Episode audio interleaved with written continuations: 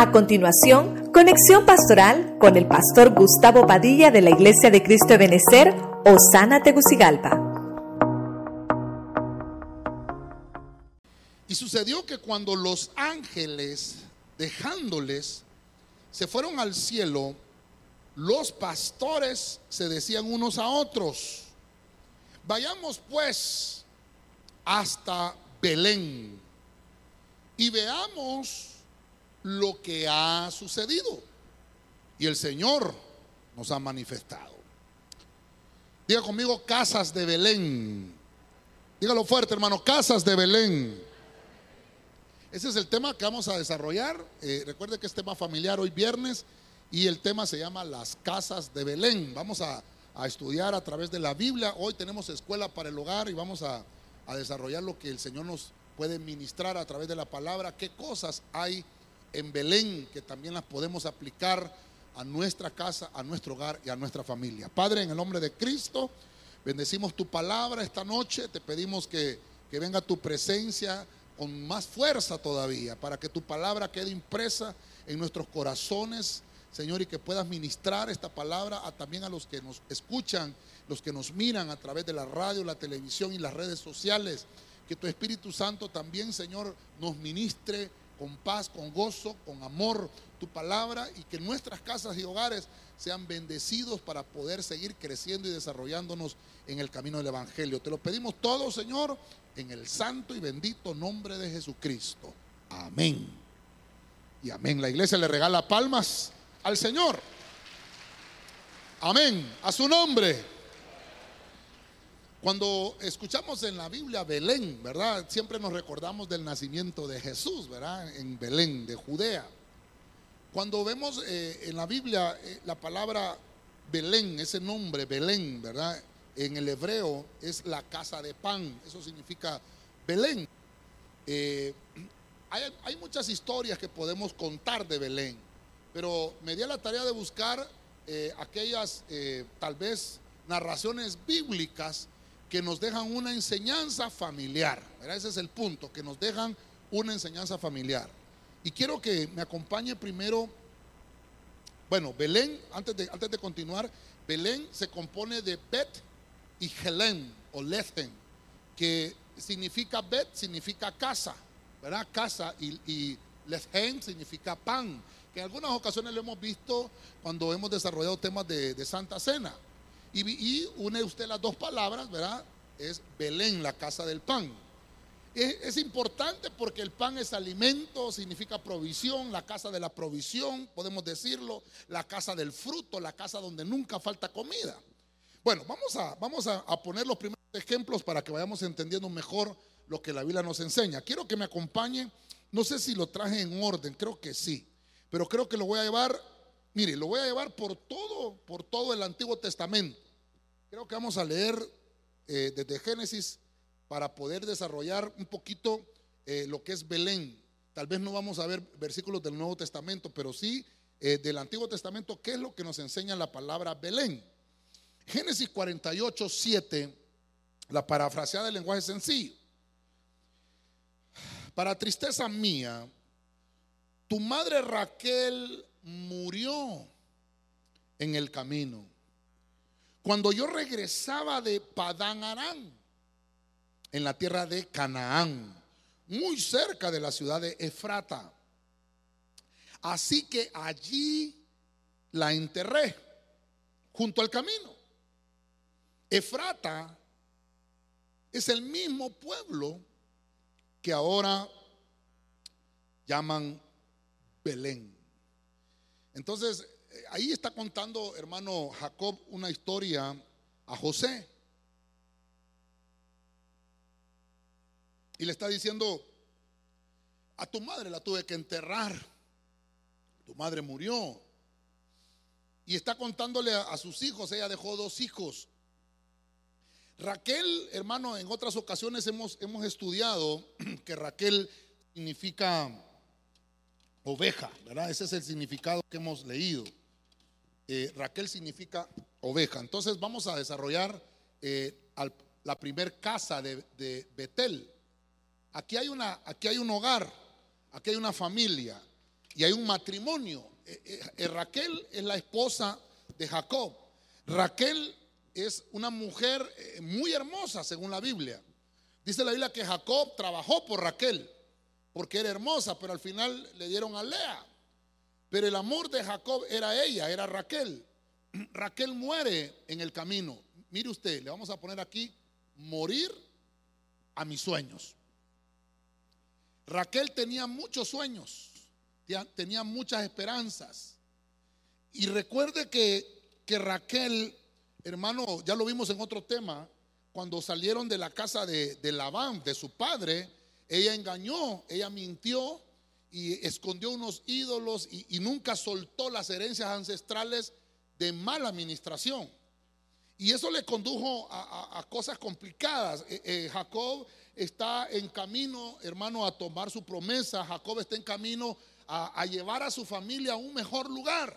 Mire usted lo, lo que podemos extraer de las casas de Belén la, primera, la primera cosa que sucede en ese territorio, eso es lo que quiero ministrarle en una familia, es la muerte de los sueños. Pero no los sueños, hermano, en Dios, sino los sueños materiales. Porque todos tenemos sueños materiales, ¿verdad? Todos queremos tener el carro del año, todos queremos tener la casa del año, todos queremos tener el mejor trabajo, la mejor gerencia de la empresa, de la compañía, qué sé yo, los sueños que usted pueda tener. No son malos, esos sueños no son malos. Pero si no están en, el, el propósito divino, esos sueños, hermanos, van a morir. Dios, hermanos, se va a encargar de que nosotros entendamos el mejor plan que Dios tiene para nosotros. Dejemos entonces que el Señor sea el que tome el control de nuestros planes porque es mejor el futuro que Dios tiene para nosotros. ¿Cuántos dicen amén a eso? Es mejor lo que Dios ya planificó para nosotros. Y, Raquel, hermano, eh, bueno, entre sus acepciones, que significa ovejita, es aquel criterio, Raquel significa el criterio que se debe tener para gobernar. Fíjese usted, quiere decir que Raquel era una mujer de promesa. Y, usted puede leer la historia y va a encontrar que Raquel también tenía problemas para tener hijos. Mire usted que tenía una herencia eh, ancestral. Eh, Jacob, hermano, viene de una madre que también tenía problemas para, para embarazarse, tenía problemas con la matriz. Quiere decir que tal vez Raquel pensaba que iba a tener más posibilidades de, de darle hijos a Jacob, pero los planes son distintos. Allí, hermano, en Efrata, en Efrata es la misma tierra donde más adelante se funda esa ciudad llamada Belén, la casa del pan. Quiere decir que Belén, puedo verlo ahora, esa casa donde Dios quiere que nosotros comamos el verdadero fruto que Dios quiere que nosotros comamos. No el que nosotros pensamos que es el correcto, sino morir a los sueños nuestros. Allí, hermano, dice que ella dio a luz a su último hijo. ¿Verdad? Recuerde que, que dentro de lo que, de que ella eh, pudo darle eh, a Jacob, le dio a José, que es uno de ellos. José adoptó, eh, perdón, Jacob adoptó a los hijos de José. José, hermano, usted recuerda, fue a Egipto y, José es uno de los hijos de esta mujer.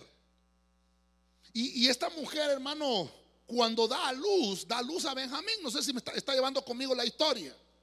Cuando ella va a dar a luz a Benjamín, ella le quería poner Benoni, que significa hijo de la maldición, hijo de la siniestra, hijo de la izquierda. Porque aquel hijo le estaba causando dolor, le estaba desgarrando todos los sueños que ella tenía. Por eso le puse a este punto morir a mis sueños. Diga conmigo, morir a mis sueños.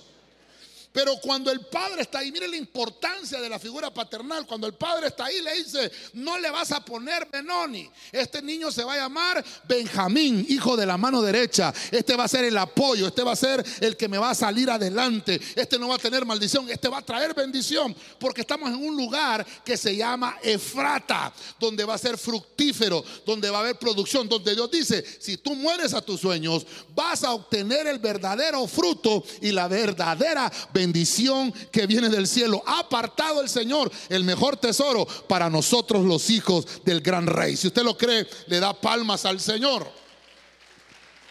A su nombre. Entonces, en Belén, lo que tenemos en Belén, como es la casa del pan, lo que tenemos acá son mejores frutos. Porque los frutos que podemos dar nosotros pueden ser frutos amargos, ya lo hemos visto, ¿verdad? Pueden ser frutos que no son agradables al Señor. Frutos, hermano, que, que, no, no van a producir ningún crecimiento, que no van a producir desarrollo en el hogar y en la casa. Vamos a ver entonces la siguiente casa en Belén. Véanse conmigo a jueces capítulo 19, verso 2, Biblia de las Américas. Pero su concubina cometió adulterio contra él.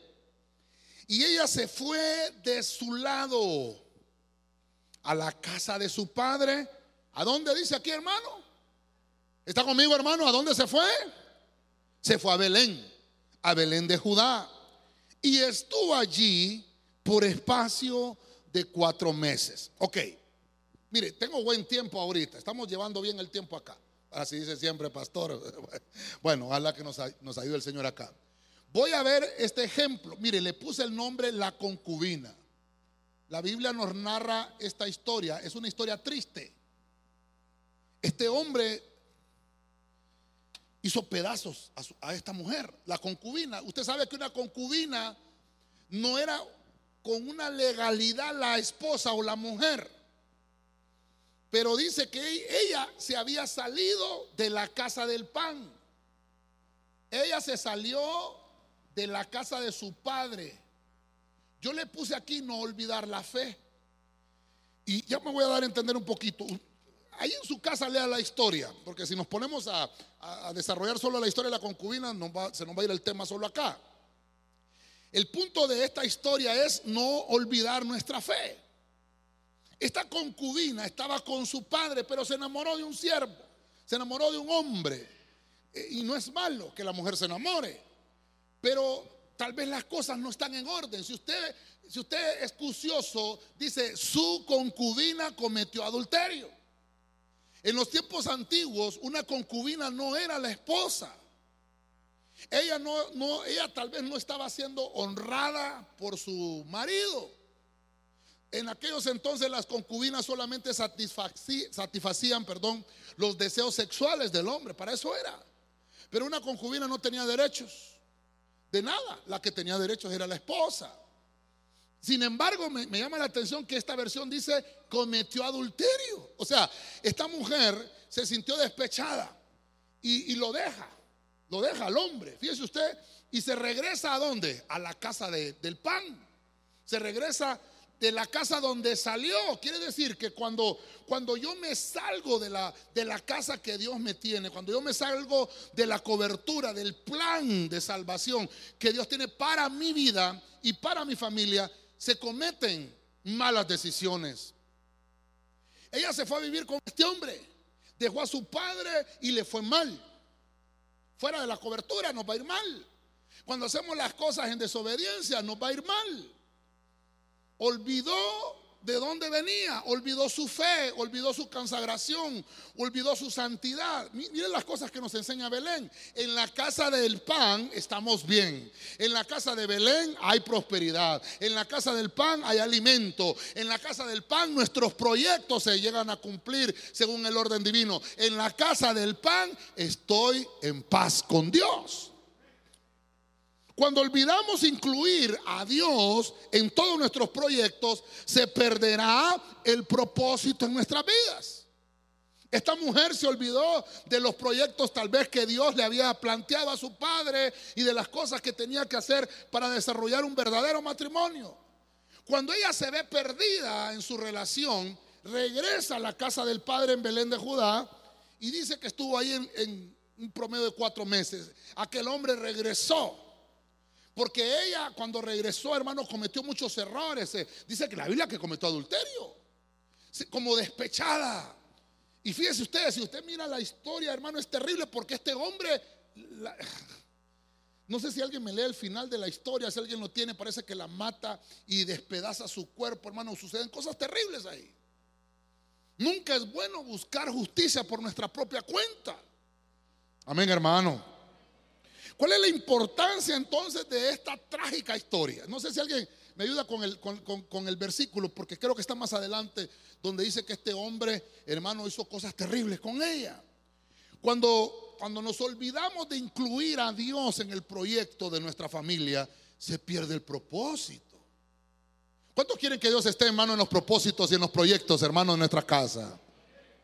Yo quiero que Dios esté ahí. Que cada decisión que yo tenga que tomar esté Dios ahí. Porque si yo incluyo a Dios en mis proyectos, hermano, yo voy a tomar la mejor decisión. Pero si no está Dios en mi proyecto, voy a tomar malas decisiones. Dígale al que tiene la par, hermano, incluye al Señor en tus proyectos. Vamos, dígaselo, incluye a Dios. Vamos a ver si alguien me encontró el versículo, hermano, perdone que no lo traje. ¿Lo tiene alguien? Incluye, ¿lo tiene alguien? Vamos a ver, alguien lo tiene ahí. Incluye a Dios en el proyecto. ¿Cuál proyecto? El proyecto de tu casa, en el proyecto de tu hogar, en el proyecto de tu familia. No sé si alguien lo tiene. Vamos a ver. Jueces 19:29. Súbeme el volumen, por favor, hermanito. Súbeme el volumen. Cuando entró en su casa, tomó un cuchillo, un cuchillo y tomando a su concubina. Creo que no se escucha, hermano. No sé si me ayudan, por favor. Vamos a ver, más fuerte. Amén. Ajá. Jueces 19:29. Cuando entró en su casa, tomó un cuchillo y tomando a su concubina la cortó en 12 pedazos, miembro por miembro, y lo envió por todo el territorio de Israel. Imagínense qué terrible. Yo no quiero venganza. Porque este hombre lo que hizo fue irse a vengar. Ella había fallado, pero él también. Porque cuando no hay honra, hermano, lo que hay es venganza. Y Dios no quiere venganza, Dios quiere justicia para su pueblo. Cuando nosotros incluimos al Señor en nuestros proyectos, tomaremos las mejores decisiones para nuestra familia. Déselo fuerte al Señor, hermano. Amén. A su nombre. Voy a avanzar, mire, voy a avanzar un poquito más rápido porque quiero también orar al final por todas las familias. Mire, vámonos a Ruth capítulo 1, verso 19 en la versión Jerusalén 2001. Recuerden que estamos hablando de las casas de Belén. Mire usted lo que dice. Caminaron pues las dos juntas hasta Belén. Cuando llegaron a Belén, su presencia provocó una gran excitación en toda la ciudad. Las mujeres exclamaban, pero no es esta Noemí. Mire usted, hemos hablado de Noemí muchas veces, hemos hablado de Ruth también muchas veces, hasta de Booz, usted conoce la historia, y hemos hablado hasta de Orfa, la que lloraba con lágrimas de cocodrilo por su suegra. Mire que acá eh, las historias son bien complicadas. Raquel eh, llega a ese lugar donde más adelante Dios quería que se llamara Belén o Bethelén, la casa del pan. Pero ni tan siquiera, hermano, se había establecido la casa de, de Raquel cuando Dios ya le estaba enseñando que la casa del pan se tienen que morir a los sueños. Mire, dos, vemos a una concubina que se sale de esa casa donde Dios envía bendición, prosperidad, abundancia, comida, proyectos. Mire usted, se sale de, de la planificación y le va mal, se olvidó de la fe. Hermano, dice que ese hombre la partió en 12 pedazos a la concubina. Mire qué terrible, por eso, diga conmigo, no me molesto, pastor. Una de las cosas en Corderitos es que aquellos que vienen sin casarse en unión libre, hermanos, se ordenen, hermano, para que podamos vivir en el proyecto de Dios, que incluyamos a Dios en el proyecto. Bueno, pero ahora me interesa esta tercera parte, porque estoy tratando de ver que en Belén habían hogares, habían casas. Está Noemí. Noemí, vamos a ver si usted se recuerda, hermano, qué significa Noemí. ¿Qué significa? La placentera, la dulzura, la que tiene azúcar, dijo, azúcar, pero no, no es aquella, ¿verdad? Que decía azúcar. Pero Noemí significa la dulzura, y tampoco quiere decir, hermano, que tenía, ¿cómo se llama? Diabetes o que tenía leucemia, que no se lo reprenda al diablo. Pero Noemí lo que nos enseña es que ella está en la casa del pan. Ella está en el proyecto del Señor. Ella murió a sus sueños y está viviendo el sueño de Dios. Pero se desespera, se desajusta. Y, y, Noemí es el centro de la historia porque Noemí le dice al marido, ¿sabes qué? Nos vamos, vámonos, vámonos, porque aquí no hay nada. Y se va Noemí sin consultarle al Señor. Se va con su esposo, Elimelech, si no me equivoco, y, y se van para Moab. Pero mire, no, no tenían hijos. Solo se va Noemí y Elimelech. Y estando en Moab, hermano, le nacen sus hijos, que León y Maleón. Y estando allá, hermano, eh, se casan sus hijos también. Mire usted, pero está lejos de la casa del pan. Y cuando Noemí empieza a querer disfrutar, lo que sucede es una gran tragedia. Se mueren sus hijos y se muere Elimelech. Así empieza Ruth capítulo 1. Y todavía estamos en el capítulo 1, en el verso 19, cuando Noemí ya se puso de acuerdo con sus nueras. Y le dice, yo me tengo que regresar a mi casa. ¿Y cuál es tu casa, Noemí? Mi casa es Belén. Diga conmigo, Belén. Vamos, dígalo fuerte, Belén. Dígalo conmigo, mi casa es Belén. Pero no vaya a cantar usted. Si me ven, si me ven, voy camino de Belén. No vayan a ministrar eso los de alabanza tampoco al final, ¿verdad? Es que ahorita estoy hablando con libertad porque ya pasó la Navidad, ¿verdad? Con mi burrito sabanero. Bueno, me imagino que así iba, así iba Noemí cuando iba con el Imelec. Con mi burrito sabanero. Era burro el Imelec, hermano. Bueno. La cuestión es que se va. Y estando ahí le va mal. ¿Por qué? ¿Por qué Noemí no reaccionó a tiempo? Quiere decir que el Imelec era la cabeza del hogar, no era Noemí. Era el Imelec. Entonces, ahora pongamos un poquito la mirada en el Imelec. Quiere decir que no tomó las mejores decisiones para su casa. Y por eso, levanten la mano los que somos cabezas de hogar aquí, los que somos cabezas de hogar, aunque sean mujeres solteras. Vamos a ver, amén. Mire, tenemos que decirle al Señor que nos ayude a tener sabiduría en toda decisión que tengamos que tomar. Toda decisión. Decisiones espirituales, decisiones familiares, proyectos familiares, proyectos estudiantiles, en todo. Mire, murió la cabeza de hogar. No sé si alguien me busca, el Imelec creo que si no me equivoco significa el Señor es mi rey. Búsquemelo ahí, hermano. El Imelec significa el Señor es mi rey. Se le murió el rey a Noemí. Se le murió la cabeza. Y entonces, sí, ¿verdad? El Imelec, el Señor es mi rey, ¿verdad? Gloria a Dios, hermano, mire. Y entonces lo que hace ella es regresar al hogar. Tal vez usted me dirá, pastor, fue tarde la decisión que tomó Noemí. Fíjese que no, porque ella rectificó. Eso es lo que nos está enseñando la historia.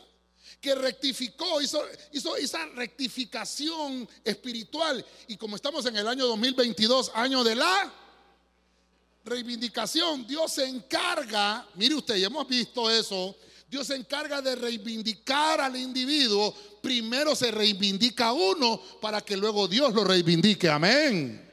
¿Se acuerda que vimos primero cuando Saqueo se reivindicó? Cuando Saqueo dijo, voy a regresar lo que he robado y lo voy a repartir hasta cuatro veces. Entonces, una vez que Dios vio que él se reivindicó, dijo Jesús, ha llegado la salvación a la casa de Saqueo. Y reivindicó el Señor a Saqueo. O sea, nos da el ejemplo de que Saqueo se reivindica y luego Dios reivindica. ¿Qué otro ejemplo vimos? Vimos a Job.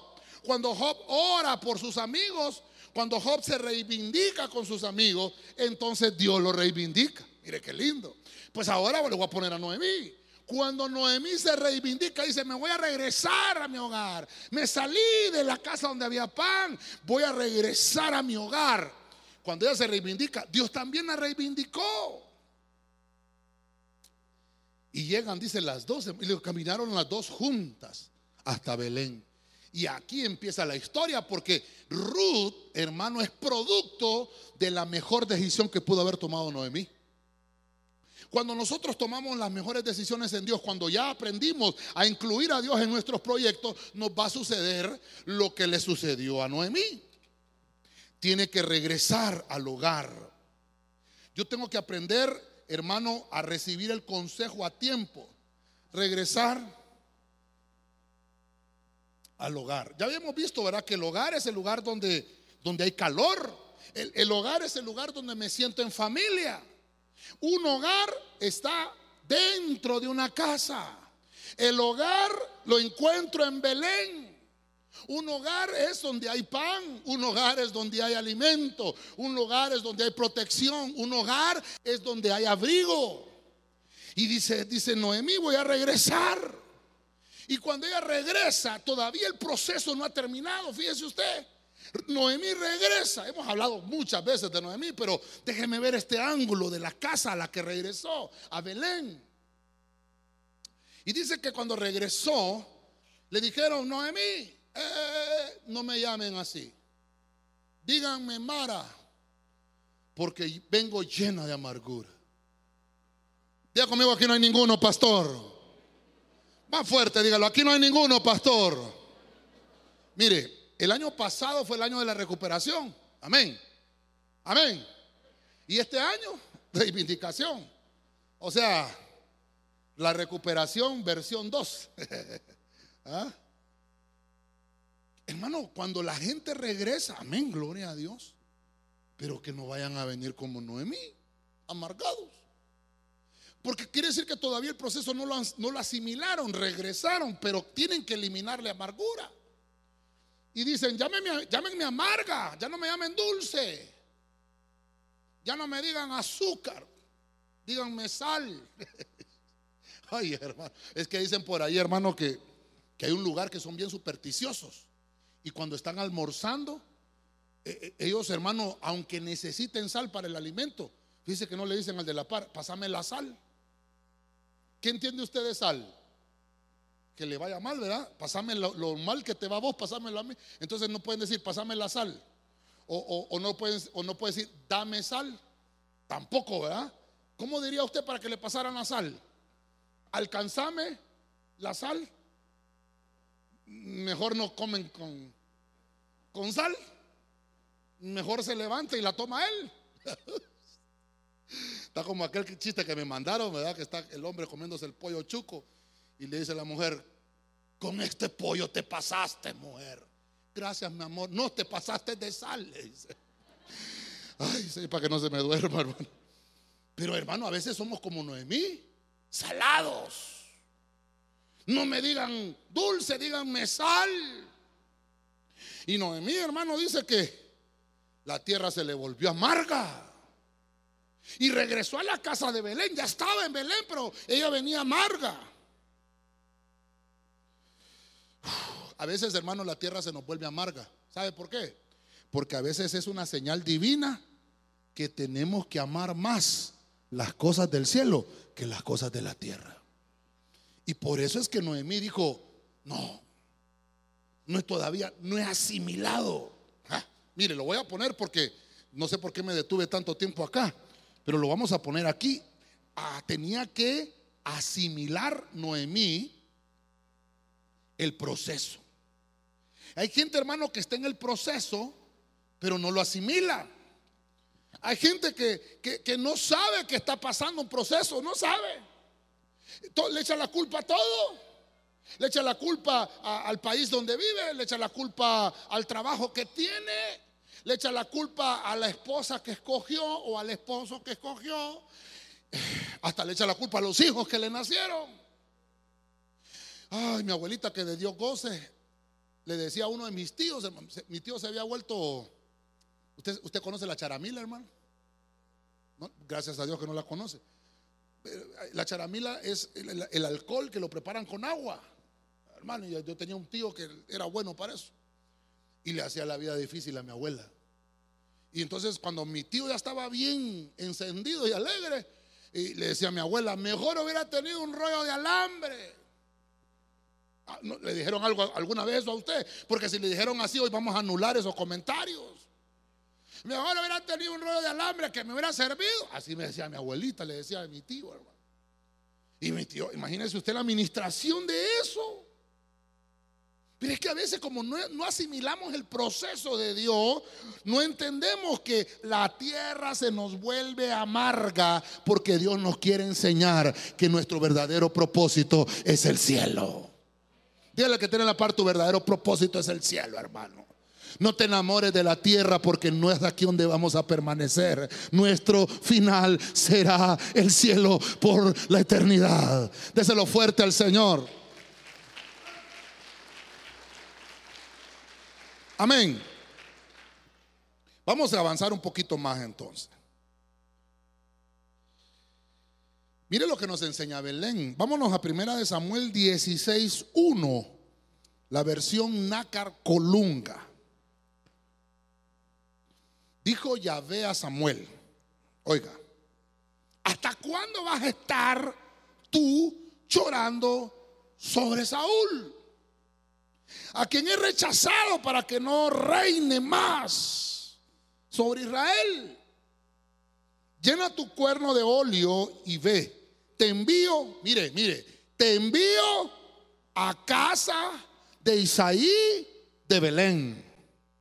Pues elegido entre sus hijos al rey que yo quiero. Diga conmigo al rey que yo quiero. Dígalo fuerte, al rey que yo quiero. ¿Dónde está el rey que quiere Dios? ¿A dónde está el rey? Perdón, hermano, ¿está conmigo? ¿A dónde está el rey que quiere Dios? En Belén. Entonces, voy a ver a Isaí. Isaí es el papá de un hogar complicado. ¿Por qué complicado, pastor? Porque se había arrojado una canita al aire. Y entonces, fíjese usted, mire, mire todo lo que podemos extraer acá.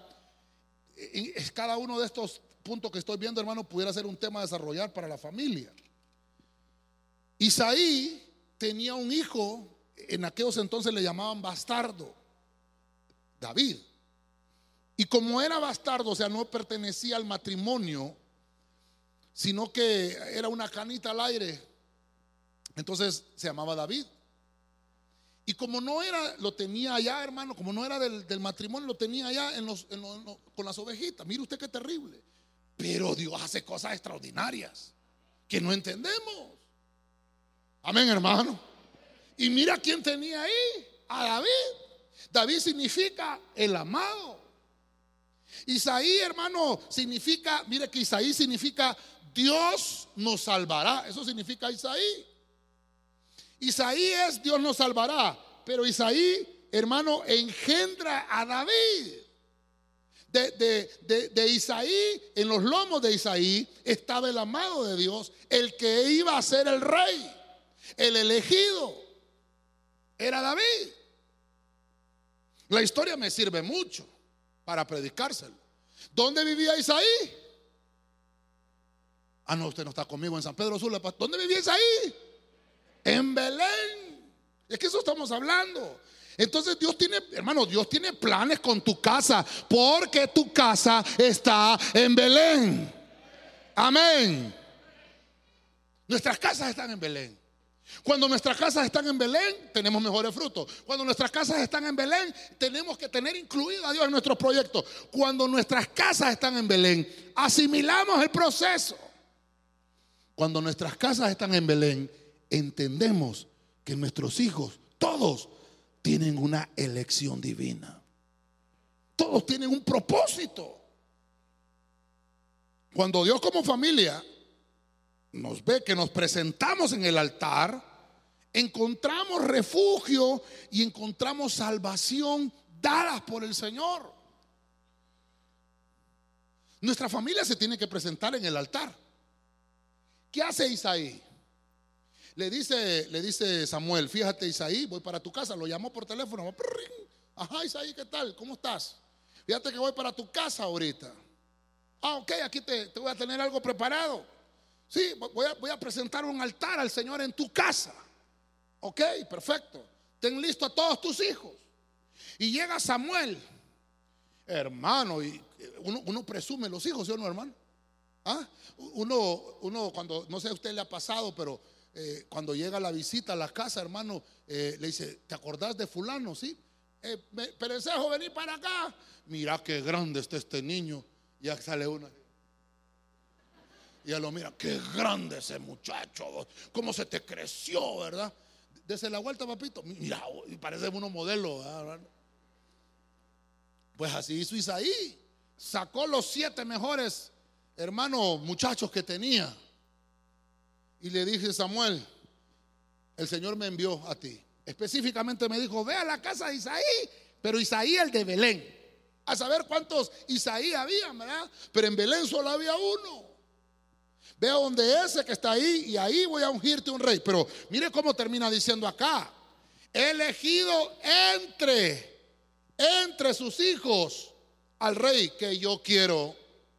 Ah- Ahí he escogido al que yo quiero. Pero tienes que obedecer a lo que yo te diga. Fíjese que yo le decía a los hermanos discipuladores el lunes. Así trabaja Dios. Dios. Dios a veces no nos va a dar la totalidad del plan que tiene para nosotros. Nos va a ir dando pistas poco a poco a la manera que nosotros le creamos a Dios. Así le dijo a Noé, construye un arca. Y Noé no le dijo, ¿y para qué, Señor? Tú construye el arca. Porque voy a destruir la tierra. ¿Y cuándo va a hacer eso? Ah, tú empiezas a hacerla. Yo te voy a avisar cuándo. Y así empezó a trabajar con Noé hasta que Noé ya tenía terminada el arca. Le dijo, entonces ahora te vas a meter y dentro de siete días va a empezar a llover. Le fue diciendo poco a poco. A Abraham le pasó lo mismo. El Señor le dice a Abraham, ¿sabes qué? Voy a hacer una gran nación de ti, pero tienes que salirte de Ur de los Caldeos. ¿Y a dónde voy a ir? Una vez que salgas te voy a ir mostrando el camino. Y ahí va Abraham y Dios le iba diciendo, ahora vete por la derecha, ahora vete por la izquierda. Pero Dios va, viendo cómo actuamos nosotros en fe conforme a la elección divina para nuestras casas. Lo mismo le pasó a Samuel. Vete a la casa de Isaí, él te va a presentar sus hijos y de entre ellos hay uno que yo quiero. Entre ellos hay uno que ya lo elegí porque nació en la casa del pan. Hermano, mire lo que le vengo a decir hoy de parte del Señor. Cuando nosotros nos presentamos en familia, a Dios no le interesa cómo fue que tú naciste. Lo que le interesa a Dios es que tú ya naciste. Le interesa a Dios que tú ya estás en el proceso. A Dios le interesa que tú ya estás en la casa del pan. A Dios le interesa que tú le creas a la palabra que Dios tiene para tu familia porque Él tiene grandes planes para ti. Porque eres un rey. Dice la Biblia que nos escogió como reyes y sacerdotes en medio de su pueblo. Déselo con fuerza al Señor, hermano.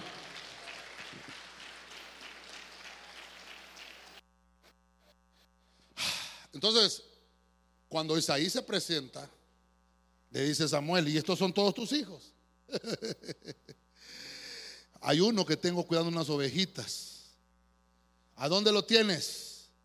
Allá está, abajo de un palo. Ah, mándalo a llamar. Mándenme a llamar a, a David. Mándenme a llamar a David. Y allá llega aquel, hermano, los, los chapines dicen patojito. ¿eh? Nosotros decimos cipote. Y aquel cipote, algunos 15 años tenía, algunos, ¿qué? 12, por ahí. ¿Qué pasó? Y desde que lo vio Samuel, el Señor le dijo, este es, este es. Hermano, qué lindo es presentar a nuestros hijos en el altar, hermanos. Amén. Qué lindo es traer nuestra familia al altar, porque ahí Dios va a activar tu casa. El, tema pasado era eso, activar nuestra familia. Y dice, este es. Pero ¿dónde te lo van a decir? En el altar. Ya le conté yo cuando están haciendo Adiel. Ya, ya- le conté yo cómo me regañó el Señor, porque cuando iban a hacer Ezequiel, dije yo, se va a llamar Gustavo Adolfo, igual que su papá. Y el Señor, hermano, ya, le, dije, ¿verdad? Que el Señor se mete en los sueños, ¿verdad? Se me metió el Señor en un sueño. Y me dijo, Gustavo, amén, le dije yo. ¿Cómo que le vas a poner a tu hijo Gustavo Adolfo? Se va a llamar Ezequiel. Bueno, está bueno. Ezequiel se va a llamar Gustavo Ezequiel. Siempre de burro uno. Pero Dios, hermano, Dios, Dios lo que quiere es su proyecto, que esté su proyecto ahí. Cuando van a hacer catering, hermano, qué terrible. ¿Sabe usted que catering significa princesa del rey? Eso significa, ¿verdad? Es que un hermano, un hermano me dijo, pastor, ¿y por qué no le puso nombre bíblico a su hija? Catherine significa princesa del rey. ¿eh? Y cuando van a hacer Abdiel, hermano, y, le, digo, al Señor, yo me fui al altar, entonces ya había aprendido yo, porque fue una gran lucha cuando nació esta niña, hermano. Nació a las 22 de la a las 10 de la noche, a las 22, 22 nació. Imagínense qué terrible. Y ese, ese, yo le he contado a usted ese día que nació Catherine, hermano, llegó el vengador de la sangre de mi familia. A esa hora. La pastora estaba en labor y parto. Y a mí me había despachado el doctor. ¿Sabe qué me dijo el doctor? ¿Usted qué hace aquí? Váyase para casa. Usted no va a ayudar en nada aquí, me dijo. Pero yo he visto que los meten al quirófano. Váyase para casa. Me despachó, mi hermano. Pero fíjate que todo era plan de Dios. Cuando yo estoy en la casa, hermano, yo llegué como a las 9 de la noche a mi casa, me acosté con Ezequiel en, la sala, me acosté. Y cuando están haciendo, hermano, yo entro en, como un éxtasis, hermano, y miro que quitan el techo de mi casa, hermano, y que entra una mano peluda, peluda, hermano, y me toma de acá y empieza a pelear conmigo. Cuando yo veo el reloj, porque yo siempre tengo un reloj digital, hermano, ahí se miraba 22, 22, miré el reloj así, hermano, y dije yo, Señor, ¿qué es esto? Y empecé a pelear con esa potestad. No me pregunte cuánto tiempo, hermano. Pero hasta que logré decir, te reprendo en el nombre de Jesús. Entonces aquella mano retrocedió, hermano, y bueno, desapareció toda la mal. Y me levanté a orar, hermano. Mire, le recomiendo eso. Me levanté y dije yo, Señor, como el sacerdote de esta casa, bendigo cada habitación de este lugar. Le puse las manos a las paredes, a las puertas, a la ventana. Y sabe que empecé a decir, Señor, envía tus ángeles. Como dice el Salmo 91, que los enviarás para que nos rodeen. Padre Santo, haz un vallado de ángeles en esta casa. Me levanté a orar, hermano. Ya en la mañana, hermano, me levanto, 6 de la mañana, me voy para la clínica y había nacido Catherine a esa hora. Había estado peleando. Eh, eh, hermano, el vengador de la sangre lo que busca es llevarse a uno, el eslabón más débil de la familia. Ahí después le cuenten otro que me, a quien le cayó después el, el clavo, ¿verdad? Pero cuando un, hermano, cuando el eslabón débil está por romperse y está la presión, ese, ese eslabón débil es el que se rompe. Pero si ese eslabón, hermano, está agarrado de Dios, no se va a quebrar. Se lo digo con experiencia. 22 años. Está, mire. 22 años, 22 del 22, y estamos en el 22, Dios mío. Bueno, cuando van a ser Adiel, estamos hablando de eso, de la elección, y ya aprendí, Señor, ¿cómo quieres que le ponga al muchacho? ¿Y sabe qué me dijo el Señor? 15, 15, ¿verdad? ¿Te acordás? 15, 15. 15, 15. Me voy a buscar, Primera Crónica 15, 15. Abdiel. Perdón, 5, 15. 5, 15. Abdiel. Ya, ¿qué quiere decir Abdiel? Siervo, siervo del Señor. ¿Y sabe qué me dijo el Señor? Hacia ah, aquí está. Parece la visita como bien. Mira, qué grande está la. Qué gordo va a decir, oh, no. ¿A quién saldría? Y me dice el Señor, Él va a ser pastor. No había ni nacido. Mire, no le muestro la foto, pero una foto que le tomé a la pastora. Digo yo, ¿será que vienen los gemelos ahí? Era uno el que venía, uno. Terrible. Yo le decía a la pastora, ha de ser pura agua esa panza. mire el agua, hermano. Dios santo. Hermano, pero mire, Dios tiene propósitos con nuestra familia. Eso es lo que le quiero ministrar. Tu familia es una familia sacerdotal. Dios tiene propósitos con cada uno de ellos. Déselo con fuerza al rey, hermano. Amén. Bueno, le iba a seguir contando, pero lo que, que me falta, y tengo 15 minutos, Dios mío. Primera de Crónicas 11, 17. Váyase conmigo ahí, palabra de Dios para todos. Ungen a David. Ah, entonces, ¿dónde vivíais ahí? En Belén. Y escogieron al rey ahí. Váyase conmigo. Primera de Crónicas 11, 17. A David le dio sed y dijo, oiga, si solo pudiera tomar un poco, un poco del agua del pozo que está en la entrada de Belén.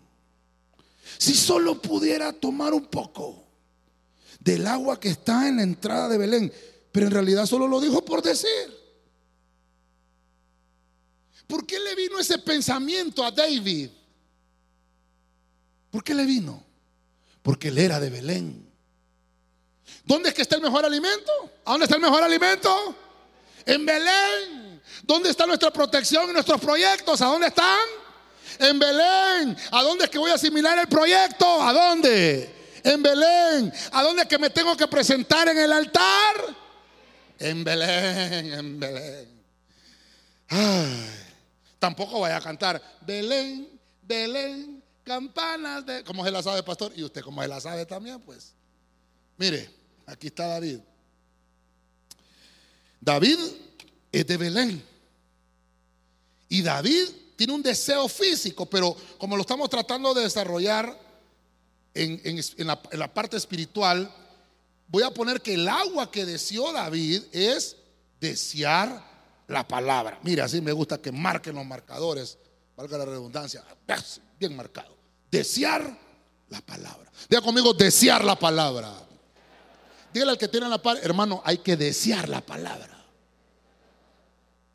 Pero no cualquier palabra. ¿Tenía agua David en el reino? Sí tenía. Pero había un sabor distinto en el agua de Belén. Ay, hermano. Es que hoy venimos a Belén, hermano. Hoy estamos aquí en la casa del pan. Amén. Mire, yo cuando estaba desarrollando el tema, digo yo, con razón, a mí no me gusta faltar al culto. Porque yo deseo el agua. ¿De dónde? De Belén, hermano.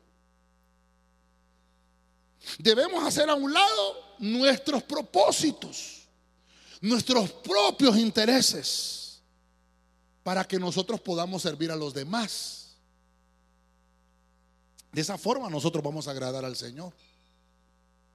En la historia que estoy narrándole aquí, según la Biblia, dice que David deseó el agua, pero los que terminan culminando la historia son los valientes de David, porque ellos escucharon que David quería agua.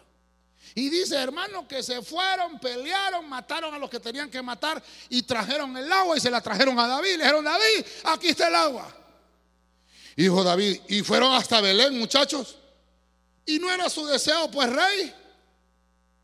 Y dijo el Señor, esta, esta agua no merezco beberla la voy a ofrecer como libación. Y dice que la derramó como ofrenda al Señor. Por, por, hermano, mire qué terrible. ¿Cuántos somos servidores aquí en la casa del Señor, hermano? Dice la Biblia que ni un vaso de agua quedará. Es que es terrible. ¿Por qué, hermano? Porque el agua que se sirve en la casa del Señor es el agua de Belén. ¿Estás conmigo, verdad? Y cuando en familia, mire, hermano, por eso es que es lindo servir en familia. Porque entonces se desea, se desea. Y David dice, caramba, me recuerdo de aquel pozo. Yo de cipote iba a ese pozo. Estaba hablando David. Yo de cipote iba a aquel pozo. Y, pero habían unos servidores ahí, hermanos, brillosos.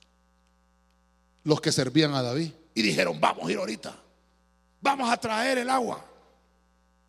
Estos hombres arriesgaron su vida por complacer a David. Yo me imagino que estos mismos hombres valientes, hermanos, probaron de esa agua. Y han de haber dicho, con razón el rey quiere esta agua. Esta agua es, eh, tiene algo diferente. Hermano, ¿cuántos han tomado agua de, un, de una, de, ¿cómo se llama? ¿Cómo se llama esas? De, de un cántaro. ¿Ah? Agua de un cántaro. ¿Ha probado usted? Ah, que esté heladita, heladita, hermano. Usted la agarra, hermano. Y, a veces uno se va como a lavar las manos y ojalá le Muy helada el agua, pero riquísima.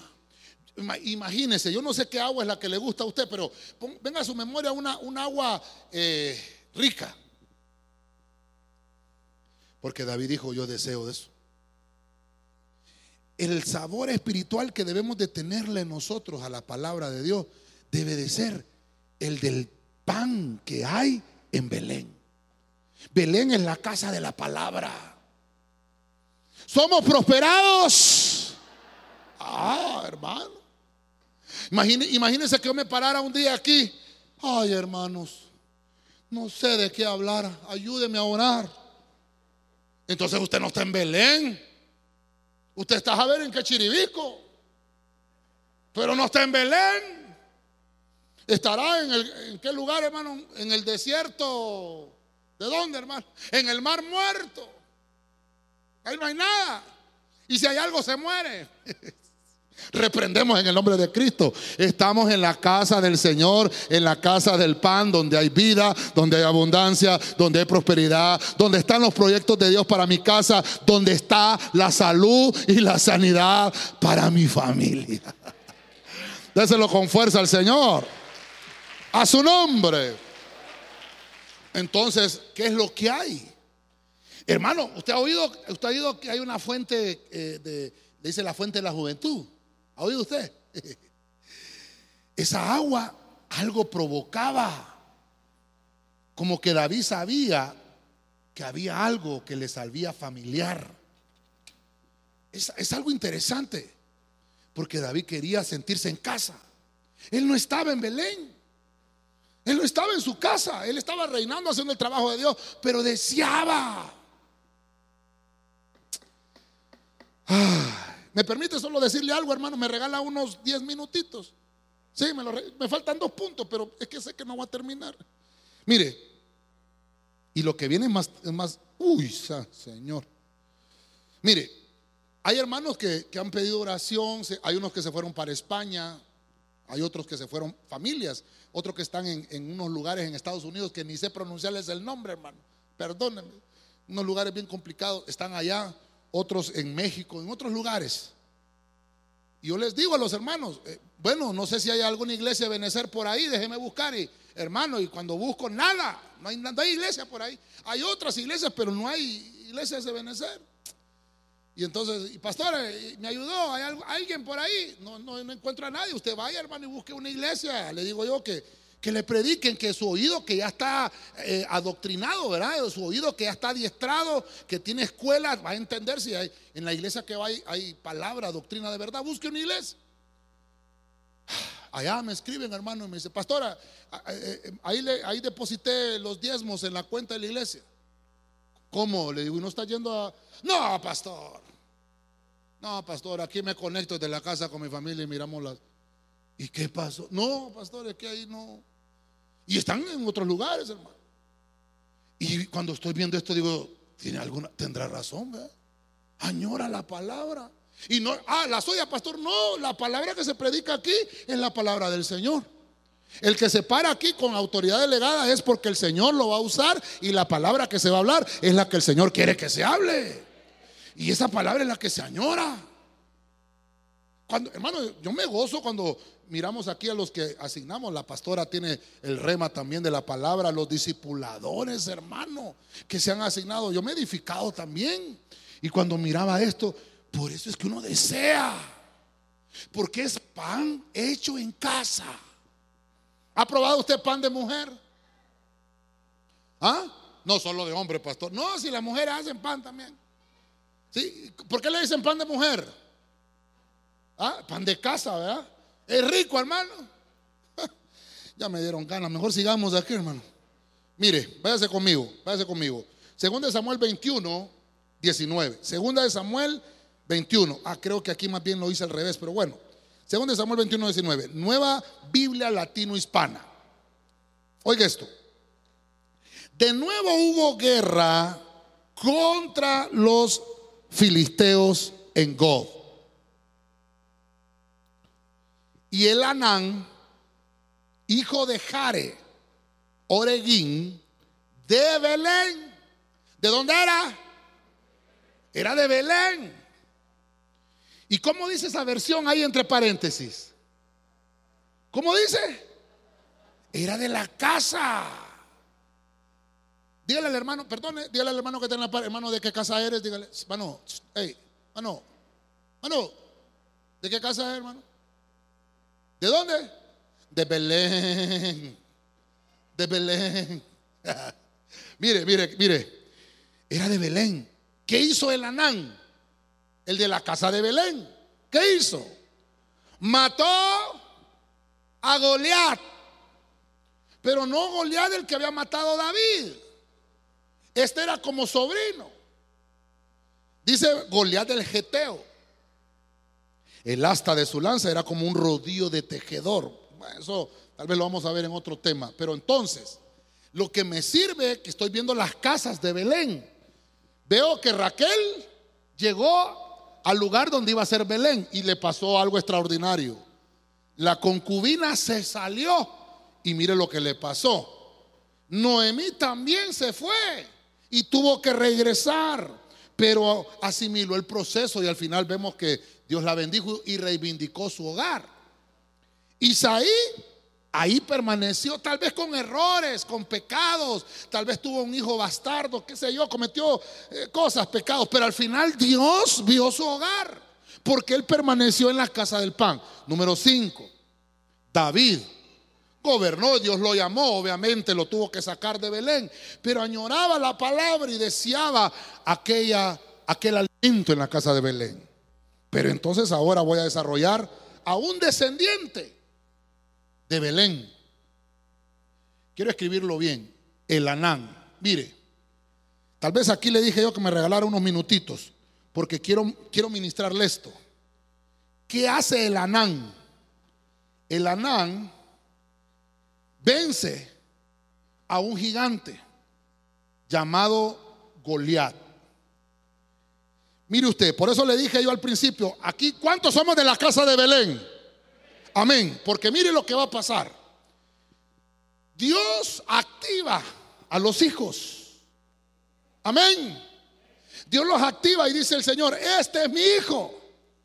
Este tiene la facultad de derrotar. Este es mi hijo, este tiene la facultad de vencer. Y entonces, hermano, dice que, mire lo interesante, de nuevo hubo guerra. De nuevo, aquí me habla de, guerras cíclicas que tienen que haber en nuestras casas, en nuestra familia. Eso quiere decir que si usted venció una vez, tiene que siempre permanecer alerta. Porque hay ciclos. Aquí este punto es guerra espiritual, solo soporteme este punto.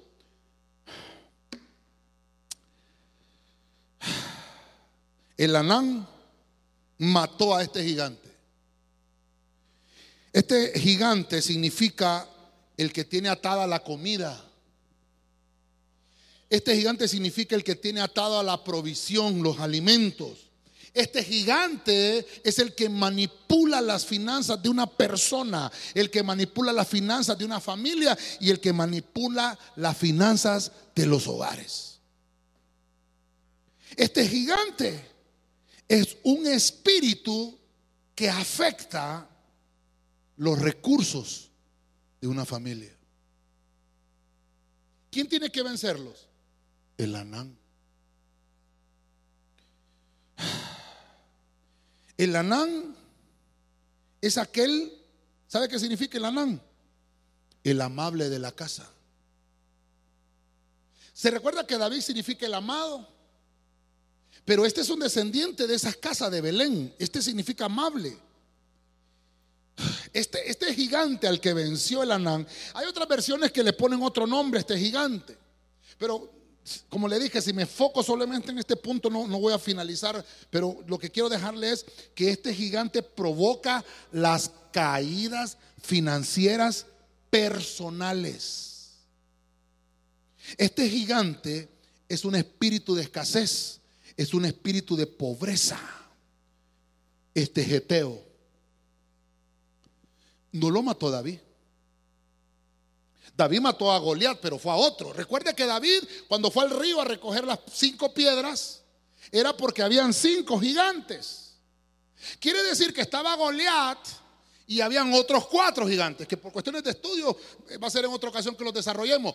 Pero estaba Goliat del Geteo. Algunos dicen que era sobrino, que era hijo de Goliat, era un descendiente también. Y llevaba el mismo nombre. Pero este era geteo. Este provocaba, hermano, escasez de recursos. No era como el otro Goliat que hemos visto, aquel era goliero, aquel era pleitista, perro que ladra no muerde. Pero este no se metía con el pleito. Este sutilmente secaba la fuente. Y dice la Biblia, y volvió a haber guerra otra vez. ¿Cuándo fue la guerra? En 2 de Samuel 21. Estos cinco gigantes fueron derrotados. Y no los derrotó David. Uno de ellos sí lo derrotó David, pero los otros cuatro los venció cada uno en un diferente tiempo. Lo que quiero extraerle es que el Anán era de Belén. ¿Quién es el que va a derrotar la escasez? ¿Quién es el que va a derrotar la miseria? ¿Quién es el que va a derrotar la pobreza? Los hijos de Belén. Vuelvo a decir al hermano, tú eres hijo de Belén. Dígale, tú eres hijo de Belén. Este Elanán es el que ha ganado el favor de Dios. No es con nuestra propia fuerza. Súbenos de alabanza, por favor. No es con nuestra propia fuerza. Ese es el que ganó primero para vencer la miseria. Se ganó primero el favor de Dios. Hijo de, de Belén, de la casa del pan. Hubo un momento que se activó. Fíjese que cuando David dice que salió a la guerra, eh, algunos le dijeron, sabes, David, no vuelvas a salir porque estás muy débil, ya estás viejito. Y se puede apagar la lámpara de Israel.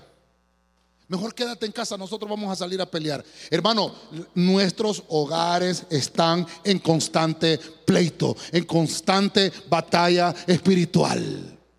Si ganaste una batalla, qué bien, gloria a Dios, pero no las venciste todas todavía. Va a volver a haber batalla. ¿Estás listo?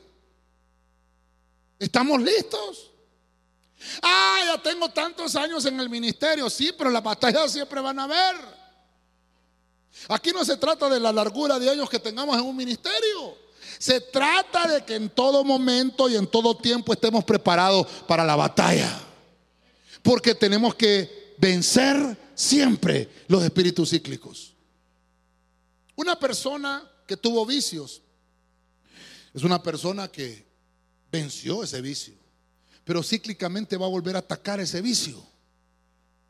Si lo venciste, entonces el enemigo se va a alejar y va a mandar otro vicio. Y así sucesivamente. Voy a finalizar. Miqueas 5:2. Como le dije, solo del Antiguo Testamento. Dios habla hoy. En cuanto a ti, Belén Efrata, pequeña entre los clanes de Judá.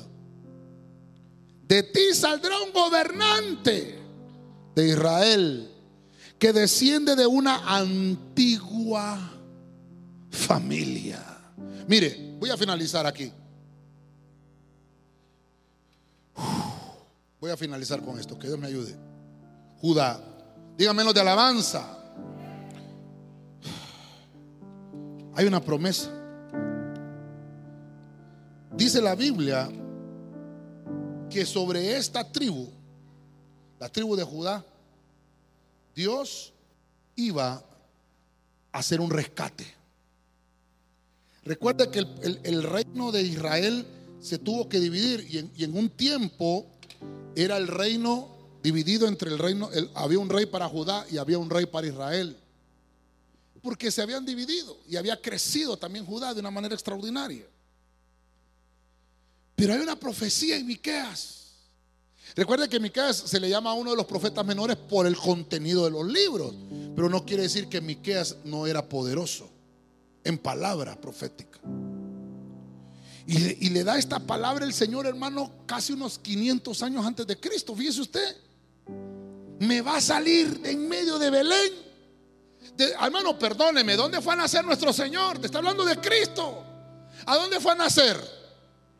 ¿A dónde? A Belén. ¿Por qué no nació en otro lugar?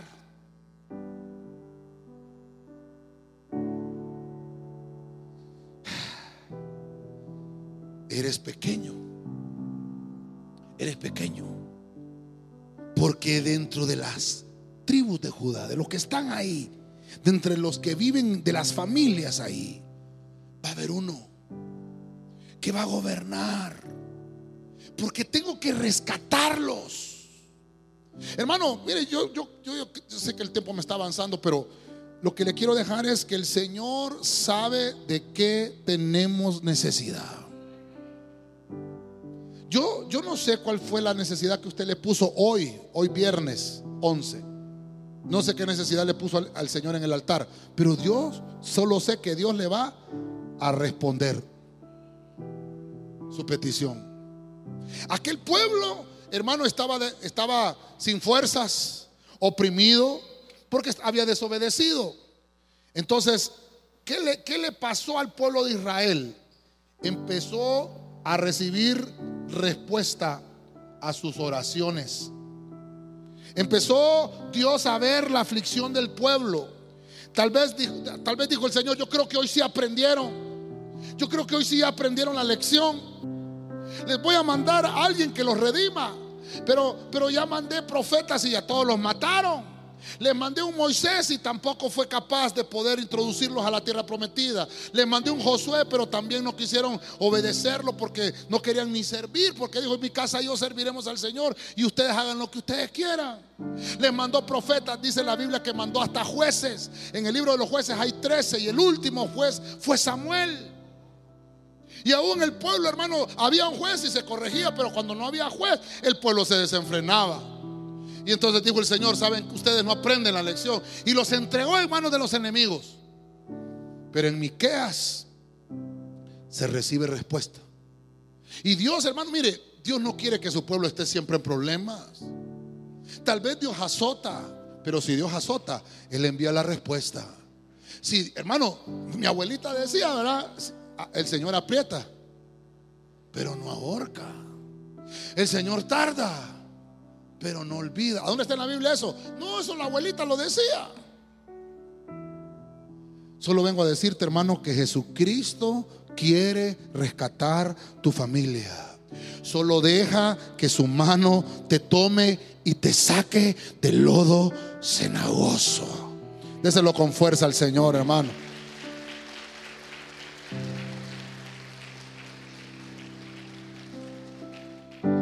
Solo quiero resumir las casas de Belén. Siete personajes.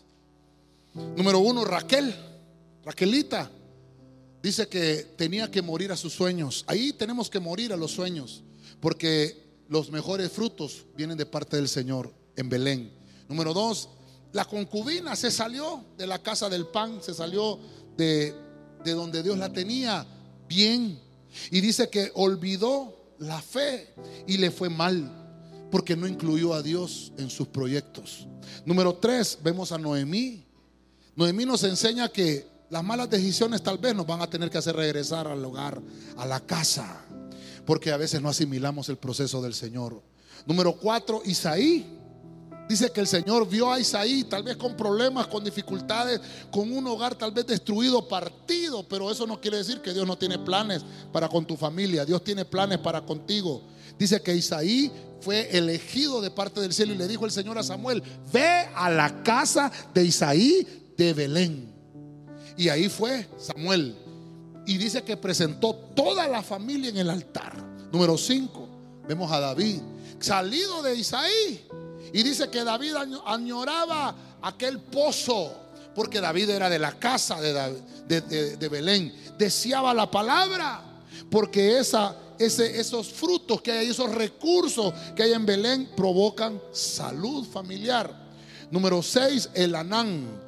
Dice que era uno de los que vivían en Belén, que fue el que fue activado por Dios para derrotar a Goliat de Gal cuando se cerraban los ciclos de guerra. Y llegaron, hermano, a atacar el reino, pero lo que querían estos gigantes era, hermano, obstaculizar los recursos que habían en Israel para que hubiera miseria, para que hubiera pobreza, para que hubiera escasez. Pero cuando nosotros vivimos en la casa del pan, ganamos el favor de Dios primero para ganar luego las batallas que tenemos que pelear. Y por último, dice la Biblia que sobre Judá, aquel patriarca que era el, la cabeza de esa tribu, dice que Dios le envió, porque Judá subirá primero, le envió la palabra y le dice, vas a recibir un rescate. Ya no vas a estar más en pobreza, ya no vas más a estar en pleito, ya no vas más a estar en problemas y circunstancias difíciles. Tu respuesta está cerca, dice el Señor. Dele palma fuerte al Rey de la Gloria.